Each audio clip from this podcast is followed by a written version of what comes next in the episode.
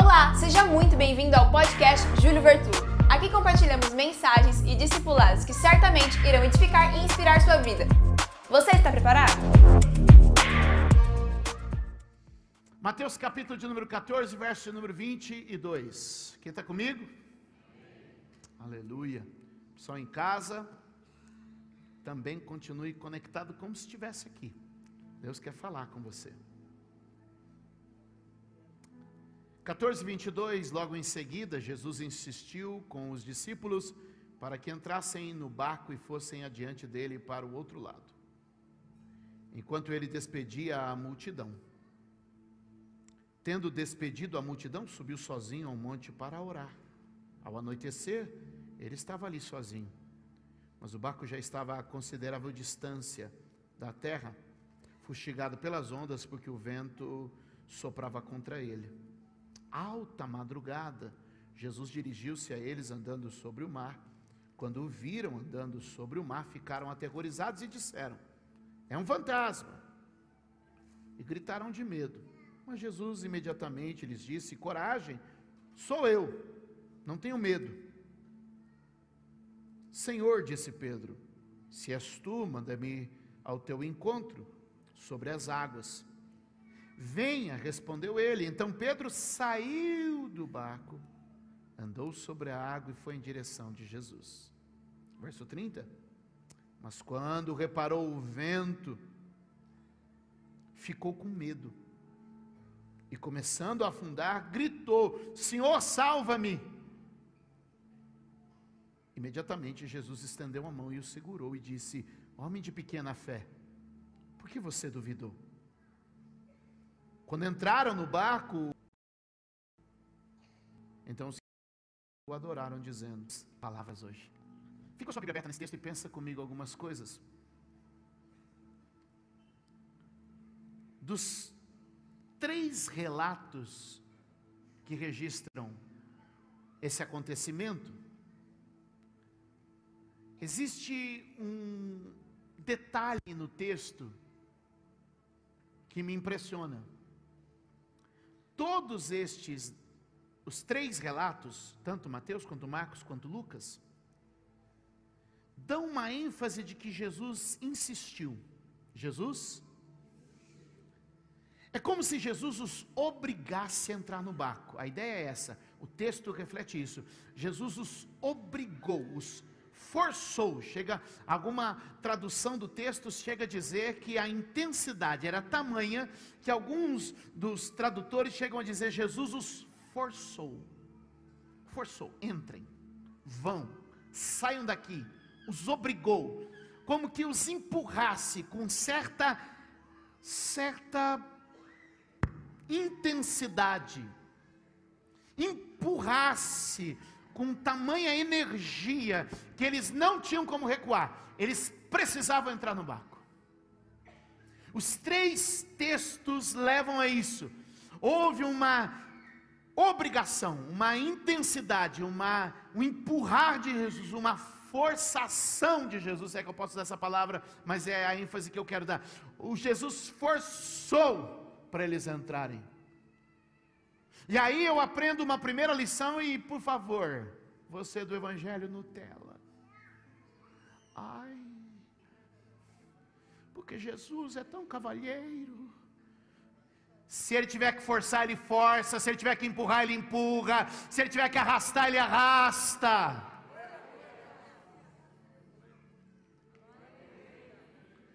Eu sei que já perdi 10 seguidores dos 15 que eu tinha. Mas perceba o texto que existe da parte de Jesus um compromisso em tirá-los de onde estão e colocá-los em um rumo que ele planejou. Deixa eu te dizer, existe por parte de Jesus um compromisso. Existe por parte de Jesus um compromisso de arrancar você de alguns lugares de forçar você a algumas situações, de impelir você em algumas direções. Mas o problema é que a gente nem sempre está pronto para submissão. Levanta a tua mão e declara comigo: todo espírito de rebeldia e resistência cai por terra, porque tem muita gente sofrendo por resistir. Bate o nome de alguém, me ajuda a pregar e diga: tem gente sofrendo porque resiste Pastor, onde está isso na Bíblia? Por ela toda, mas eu posso dizer para você em Atos capítulo de número 9, quando Deus está salvando a vida de Paulo, ele diz para Ananias: vai lá e avisa ele, que é uma coisa difícil tentar recuar quando eu quero empurrar. É algo dolorido viver recuando quando Deus está empurrando. É algo dolorido viver retrocedendo quando Deus está dizendo avança.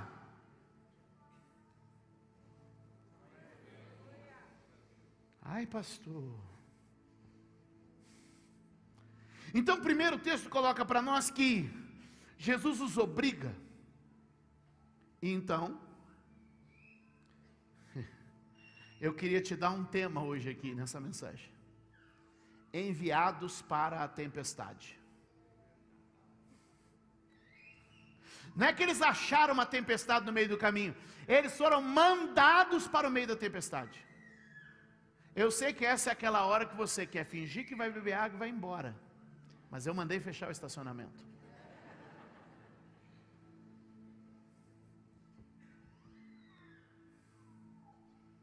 Enviados para a. Guarde uma coisa: tudo tem um propósito. Você pode dizer tudo tem um propósito? Diga comigo, tudo tem um porquê. Diga, Deus, Deus não é um Deus de aleatoriedade. Eu achei que ia ficar bonito a frase. Deus não é um Deus de aleatoriedade, Deus é um Deus de propósito.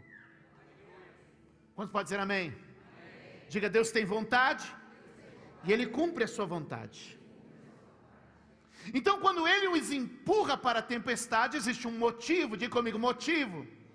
Quando Ele os empurra para a tempestade, Ele possui uma motivação, diga comigo, motivação. A motivação é o combustível da ação, o motivo é o sentido, a razão de fazer. Então ele tem uma razão. Levante a mão e diga: ele tem uma razão. Eu quero classificar Jesus em três, três peculiaridades dele, três características dele. A primeira é essa aqui, ó, guarda isso. Diante de uma situação que você está sendo levado, sendo, nunca se esqueça que ele é pastor. Diga comigo, Jesus é pastor. De novo mais forte. O pastor conduz sim ou não? Agora, qual é a motivação do pastor quando conduz? Proteção. Qual que é o papel principal do pastor? Proteger. Então a gente entende que se ele está obrigando, se ele está empurrando, existe aí uma Existe um motivo: proteção. Já já eu desvendo para você proteger do que? Vou te mostrar no texto. Diga comigo: proteção. Jesus é pastor, então ele protege. E se ele está me colocando no rumo da tempestade, é porque ele está me protegendo de alguma coisa que aqui na terra firme é mais perigosa e nociva do que o que eu vou encontrar na tempestade. Porque tem coisas que aqui tem aparência de bom, mas é mal. E tem coisas que tem aparência de mal, mas é bom. Tem hora que a gente tem que obrigar para proteger. Escreve aí, obrigar para proteger. Forçar para preservar. Mas você não vai. Está me forçando a ficar toa. Porque te forçando, estou te protegendo.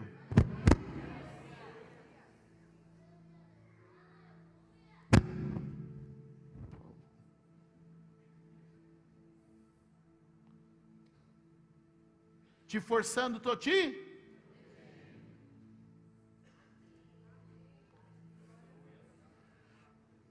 Jesus é mestre, diga, Jesus é mestre. E qual que é a motivação do mestre? Ensinar. Então por que, que ele coloca lá? Por que, que ele põe lá? Porque ali é que se aprende. Ele força eles a entrar na tempestade porque ele é mestre, e a motivação do mestre é ensinar. Quem pode dizer amém? amém. Ensina, mostra, aponta. O inimigo, vamos vencer ele agora. Não ele. Ele é o amigo. Só porque nós estávamos falando bem no microfone hoje, hein? Ficou orgulhoso?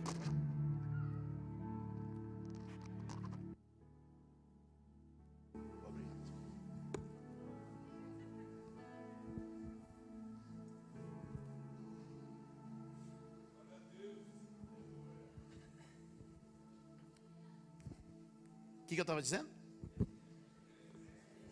Como é que é? Qual que é a motivação do mestre? Então ele está dizendo: Eu estou te colocando aí porque você vai aprender uma lição hoje. E às vezes ele força.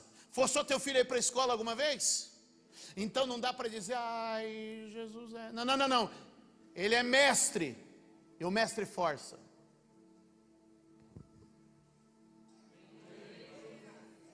Vocês parecem que não estão gostando. Agora deixa eu te dizer uma outra coisa. Isso é Bíblia. Diga comigo, Jesus é Deus. Levanta a mão e diga: Jesus é pastor, Jesus é mestre, Jesus é Deus. Como Deus, Ele é Senhor. E como Senhor, Ele tem todo o direito de fazer o que quer, como quer, do jeito que quer. Levante a mão e diga: Deus é soberano.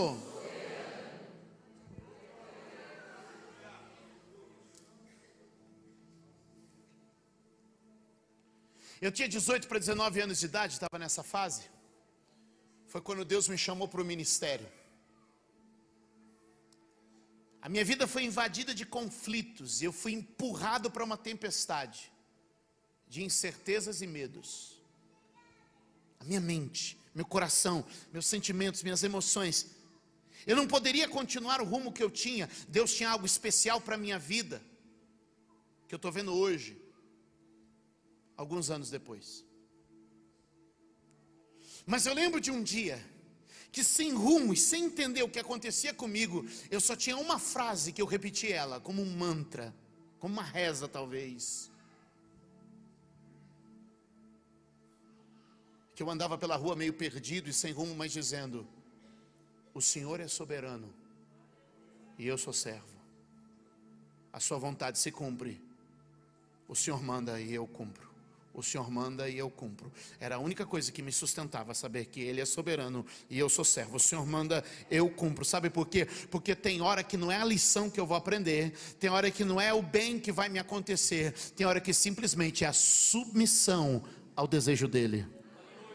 E eu quero te dizer, às vezes, ir para a tempestade é proteção, ir para a tempestade pode ser uma lição, mas, sobretudo, qualquer ação, estar na tempestade é estar debaixo da vontade e do querer daquele que determina e faz como quer e do jeito que quer, e não é meu direito nem seu direito questionar a soberania de Deus.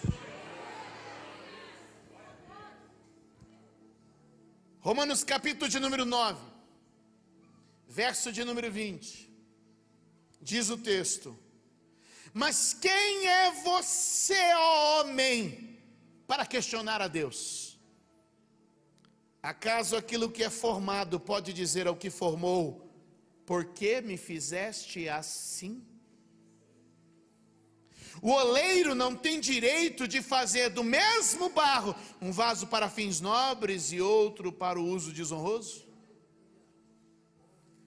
Aponte para o céu e diga: Ele é Deus. Diga como Deus, Ele é soberano. E como soberano, Ele faz o que quer.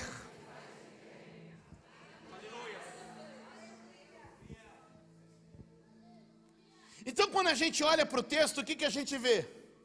Jesus os força a entrar na tempestade. para provocar uma verdadeira desconstrução. Primeiro, Jesus desconstrói o orgulho. Porque onde eles estavam com Jesus naquele dia anterior, note que o texto que a gente leu, ele abre dizendo o seguinte: logo em seguida, qual que é a expressão que a gente leu lá em, em, em Mateus 14, 22? Logo em em seguida o que? Em seguida a multiplicação dos pães. Quando a multidão veio e disse assim: Jesus vai ser rei, e esses caras vão ser os príncipes, e esses caras são os caras que tinha que vir no mundo mesmo. Ou seja, eles estavam sendo celebrados, eles estavam sendo. E aí Jesus tira eles do lugar que estão sendo celebrados e joga eles na tempestade. Sabe por quê? Porque o lugar da tua celebração é mais perigoso do que o lugar da tua aprovação. Tem mais gente morrendo por ser celebrada do que por ser provada. Tem mais pastor desviando por ser celebrado do que por ser provado. Tem mais crente se perdendo por ser celebrado do que por ser provado. Porque quando a gente é celebrado no trabalho, celebrado na igreja, celebrado no dom, celebrado na família, sabe o que acontece? A gente se sente, a gente se acha, a gente se arroga de alguma coisa que não somos. E Deus está dizendo: Eu te tiro do lugar seguro onde você é celebrado e te coloco no lugar perigoso onde você é provado. E eu vim ser resposta de Deus para alguém nessa noite, nesta manhã que está dizendo: eu estava numa posição onde eu era celebrado, e de repente fui empurrado para o meio de uma tempestade. A tempestade está te guardando, a tempestade está te limpando.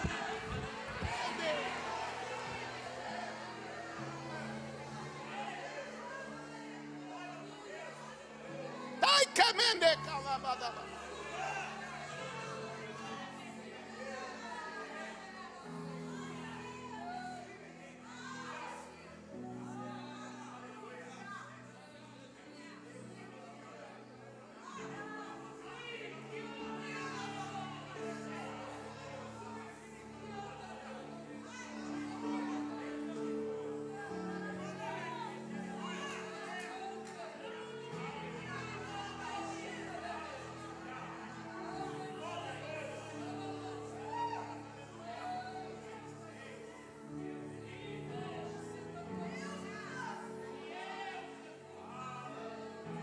Jesus joga eles na tempestade.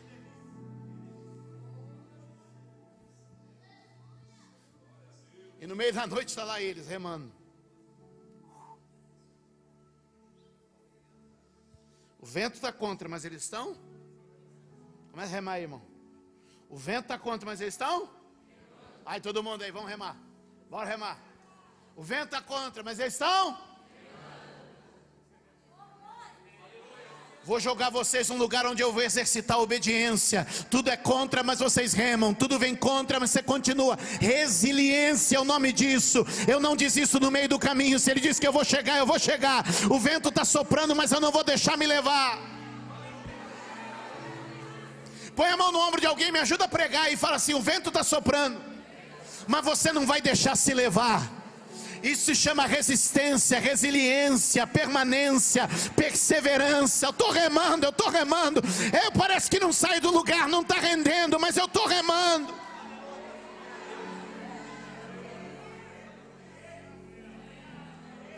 Remar com resultado é fácil, remar sem resultado é que é difícil. Remar ganhando é fácil, mas remar perdendo é que é difícil. E Deus está dizendo: só rema, rema, rema, rema, rema.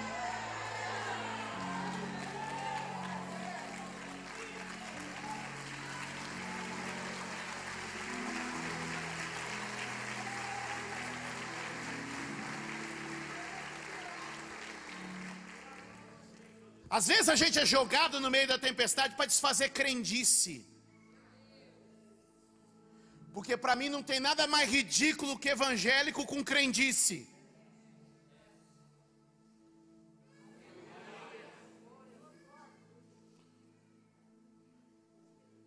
Evangélico tem muita crendice entrando no meio do evangelho.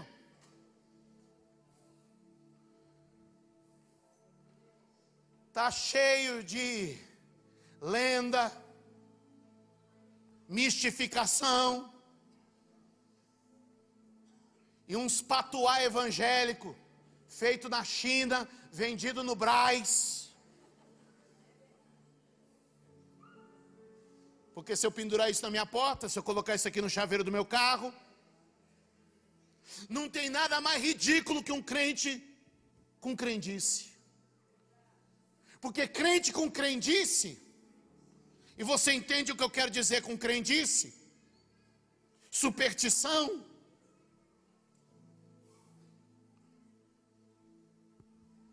Quando vê Jesus andando, diz que é fantasma. Quando vê Jesus andando, diz é fantasma, é fantasma. Meu Deus, doze homens, marmanjo, experimentado na vida com medo de fantasma.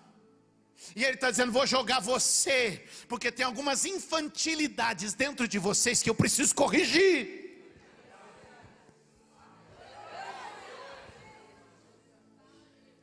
meu Deus. Diga comigo, se livrando das crenças erradas.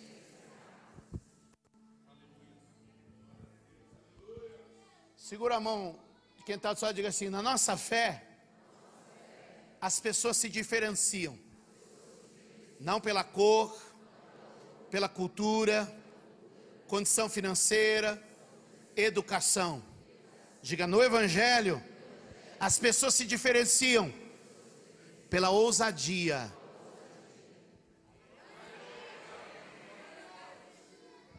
O Evangelho não é o negro ou o branco que diferencia. O Evangelho não é o pobre ou o rico que diferencia.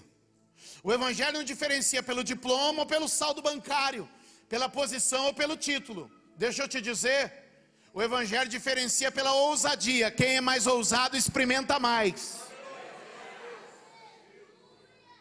Porque de 12 teve um que saiu do barco para andar sobre as águas. De 12 teve um que teve a ousadia de andar como Jesus andou. Deixa eu te dizer, muita gente prefere ficar no comodismo e no conforto, mas ele está dizendo: ei, vamos separar os ousados dos tímidos.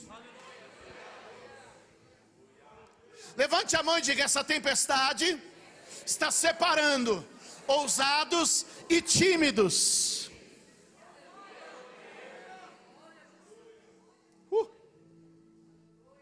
Eu amo Hebreus 10, 38, porque diz assim: o justo viverá da fé, Duzinho. E se ele retroceder, minha alma não tem prazer nele.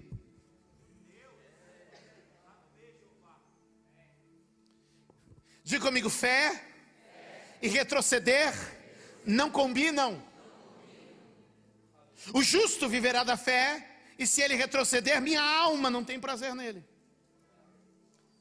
Mas se eu gosto de Hebreus 10, 38, Diego, eu amo Hebreus 10, 39.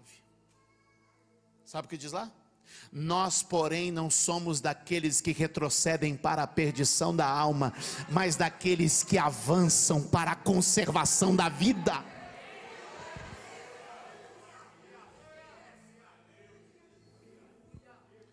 Diga comigo, essa tempestade está separando ousados e tímidos. Diga, e a experiência de cada um depende da atitude.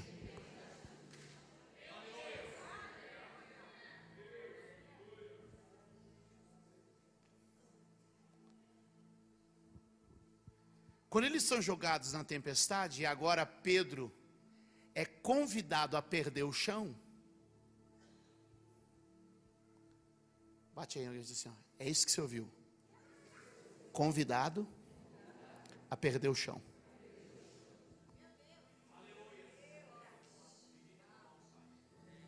Pegou? Como é que é isso? Convidado a perder o chão. Ah, tenho 20 anos de empresa. Pede a conta e vai viver do ministério. Convidado a perder o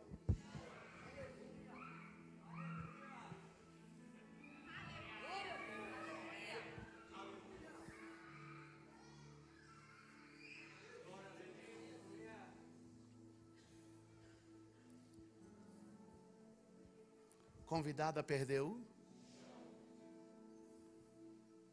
Ele te convida a perder o chão, mas está perto caso sua fé fraqueje.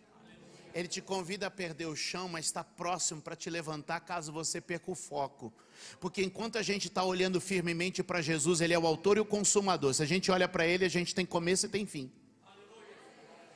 Toque alguém, diga: o segredo é olhar para Ele do começo ao fim.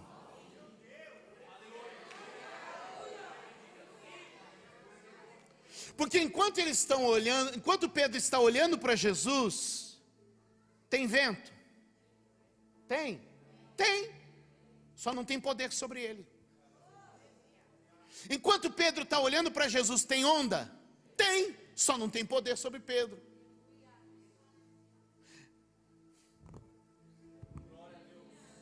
Júlio, o que, que você quer dizer?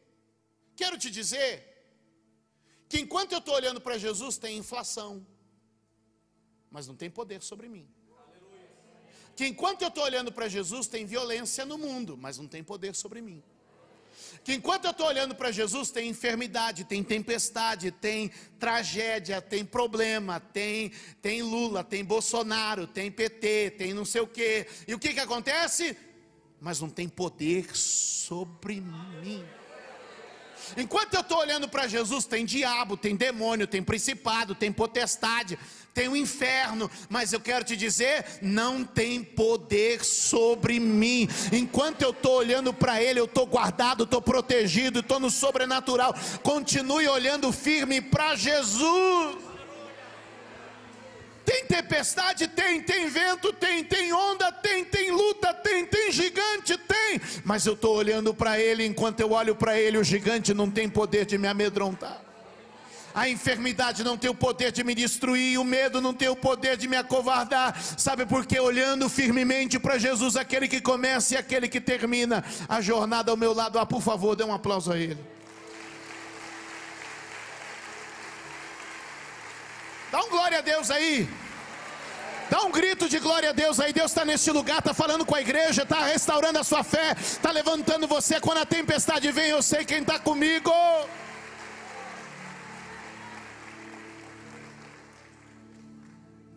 Agora preste atenção. Eu preciso terminar. A gente viu, eu ainda ontem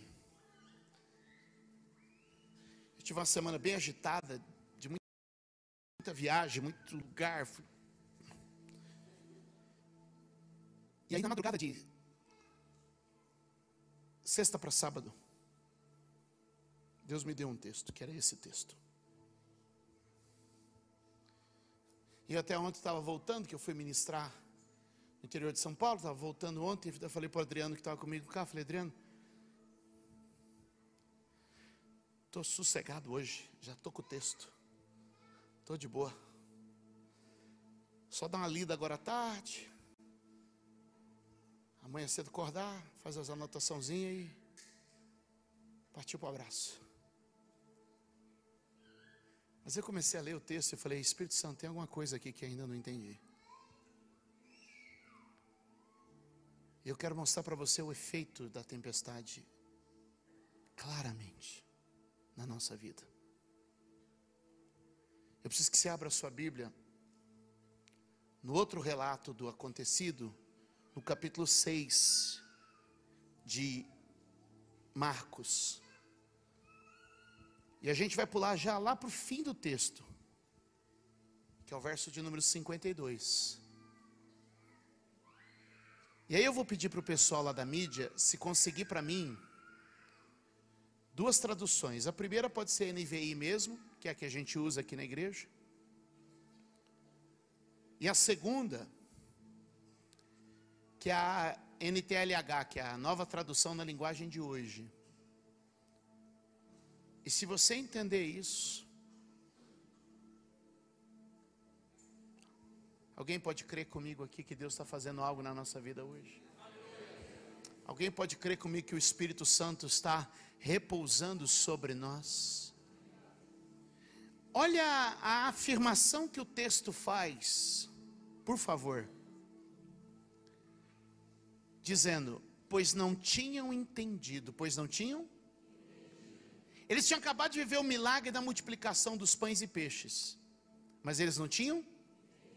Então, quando Jesus joga eles na tempestade, é porque alguma coisa aqui em terra firme não estava sendo assimilada.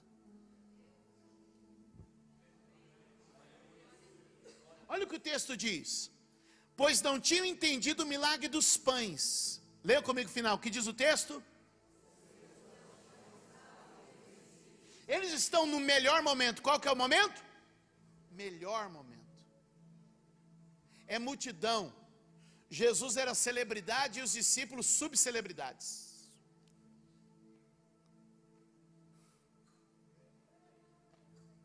Eles eram famosos igual banda de rock, gente. Eles estavam abalando o lugar onde chegava. E Jesus leva eles para o meio de uma tempestade, sabe por quê? Porque eles ainda não haviam compreendido. Porque o coração estava endurecido.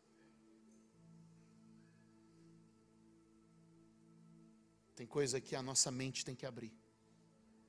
E o nosso coração precisa se quebrantar. Tem coisas que Deus está fazendo, mas você ainda não conseguiu assimilar. É preciso abrir a mente e quebrantar o coração. Levante a mão e diga: abrir a mente e quebrantar o coração. Olha o texto na NTLH, na, na nova tradução na linguagem de hoje. Olha esse texto. É a Bíblia, gente. Precisa pregar alguma coisa? Qual que era a razão de tudo aquilo? Qual que era o motivo de tudo aquilo? É que a mente deles estava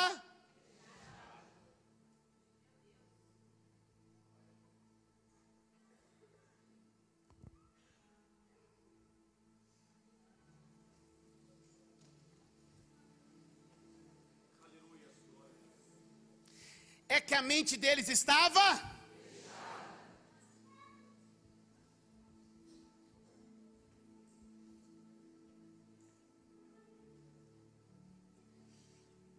Abre a minha mente, Jesus. Abre a mente da tua igreja, Jesus. Abre a nossa mente nesse dia, Jesus. Porque uma igreja de mente aberta supera a tempestade, uma igreja de mente aberta vê o pão multiplicar, uma igreja de mente aberta vive o extraordinário e reconhece o Filho de Deus. Senhor, tudo aquilo que trava a nossa mente, Senhor, tudo aquilo que trava e limita os nossos pensamentos, Senhor, nós oramos neste dia porque queremos viver uma metanoia. Levante a sua mão e diga: hoje, a minha mente se abre para o Evangelho de Jesus. Diga hoje, eu abro o meu coração para a mensagem da palavra, e de mente renovada, coração quebrantado, minha vida, a partir de agora, entra em um novo nível de maturidade, conhecimento e experiência. Se alguém crê, diga amém, diga glória a Deus e dê um aplauso bem forte ao Senhor. Ei, que mandei olabá siribiquei de coma nedequei manereba serebecou da rabedebecai. Levante a sua mão e dê glória. Levante a sua mão e diga: Minha mente vai abrir, minha mente vai ser restaurada, meu entendimento vai aumentar.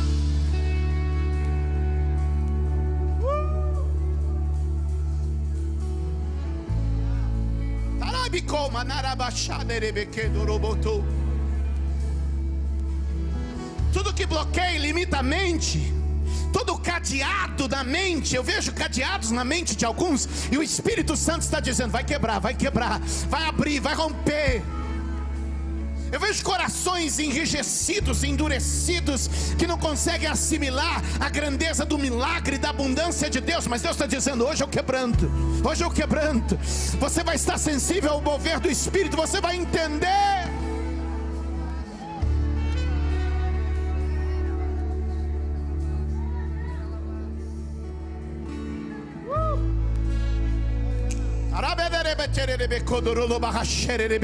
É a renovação da mentalidade que nos leva a uma nova vida. É a renovação da mentalidade que nos leva a um viver novo, uma restauração nova, um tempo novo.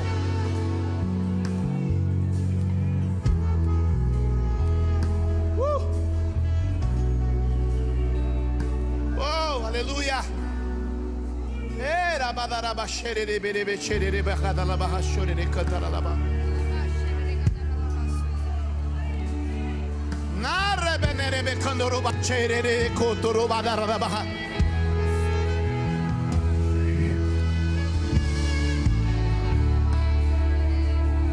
Você vai chegar do outro lado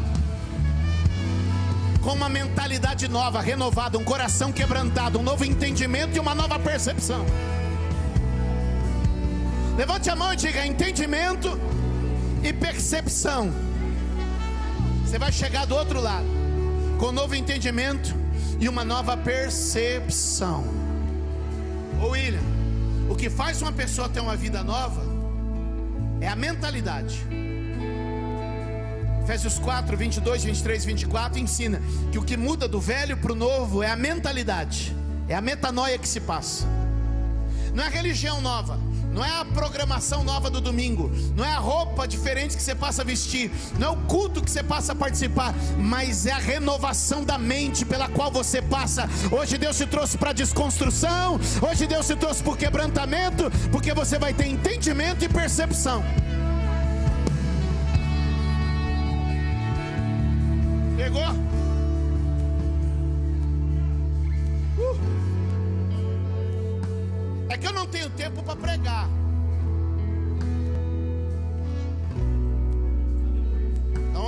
Isso em duas etapas. Ouve isso aqui, Tiago. Aquele foi o dia que marcou o ministério de Jesus no meio. Ouve isso aqui. Aquele foi o dia que marcou o ministério de Jesus no meio, Fabiano. Sabe por quê? Porque Jesus vem numa caminhada com um grupo de pessoas até aquele dia, esse dia que eu estou te falando. Quando amanhece aquele dia depois da tempestade, Jesus vai colocar um, um vai, como fazer uma risca no chão, assim, ó. E ele diz assim: ó, quem quer andar comigo, com seriedade é daqui para frente. Quem quer andar comigo, como andou até hoje, só me dá, me dá, me dá, é daqui para trás. Nunca mais, o que, que eu disse? Nunca mais Jesus reuniu uma multidão daquele tamanho. Nunca mais Jesus teve uma reunião como aquela. Nunca mais teve tantas pessoas ouvindo o ministério de Jesus. E alguém pode dizer: o ministério de Jesus encolheu. Alguém pode dizer: Ih, foi só um ano e meio meteórico. Agora, ali ó, está fazendo reuniões menores. Posso entregar? É porque depois que a mente abre e o coração se quebranta, não é todo mundo que consegue andar no ritmo que você anda. Não é todo mundo que consegue acompanhar a jornada que você acompanha. Tem muita gente que foi com eles até aquele dia. Eu estou te pregando a esse dia. Naquele dia, muita gente diz: é demais para mim.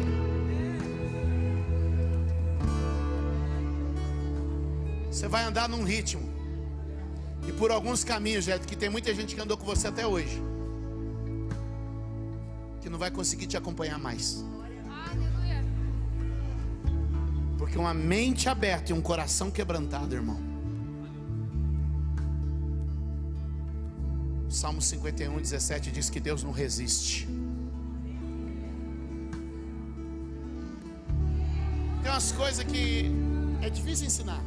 Mas olha o que o texto diz: mente aberta, coração quebrantado, não resistirá ao Senhor. Significa, pastor, Deus se rende forçou. Deus não resiste. Porque quando o cara tem a mente fechada, o coração endurecido, ele até vem, ele até vem, mas Deus faz isso aqui, ó. E para ele.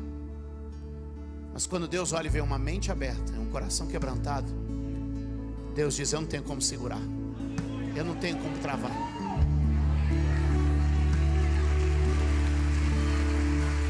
Tu está entrando no novo tempo da sua jornada. Tu está entrando no novo tempo da tua vida. Tu está entrando no novo caminho da sua história. Alguém pode levantar a mão e dizer: Deus está mudando a minha história neste lugar.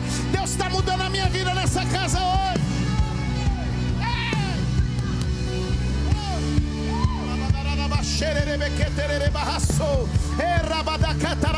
Levanta a tua voz, diz a minha mente está aberta, meu coração está quebrantado para entrar no novo ambiente na presença de Deus, dando o ambiente da religiosidade, não no ambiente da imaturidade, da infantilidade, mas no ambiente das águas mais profundas. Obrigada por ouvir mais uma mensagem. Deus abençoe sua vida.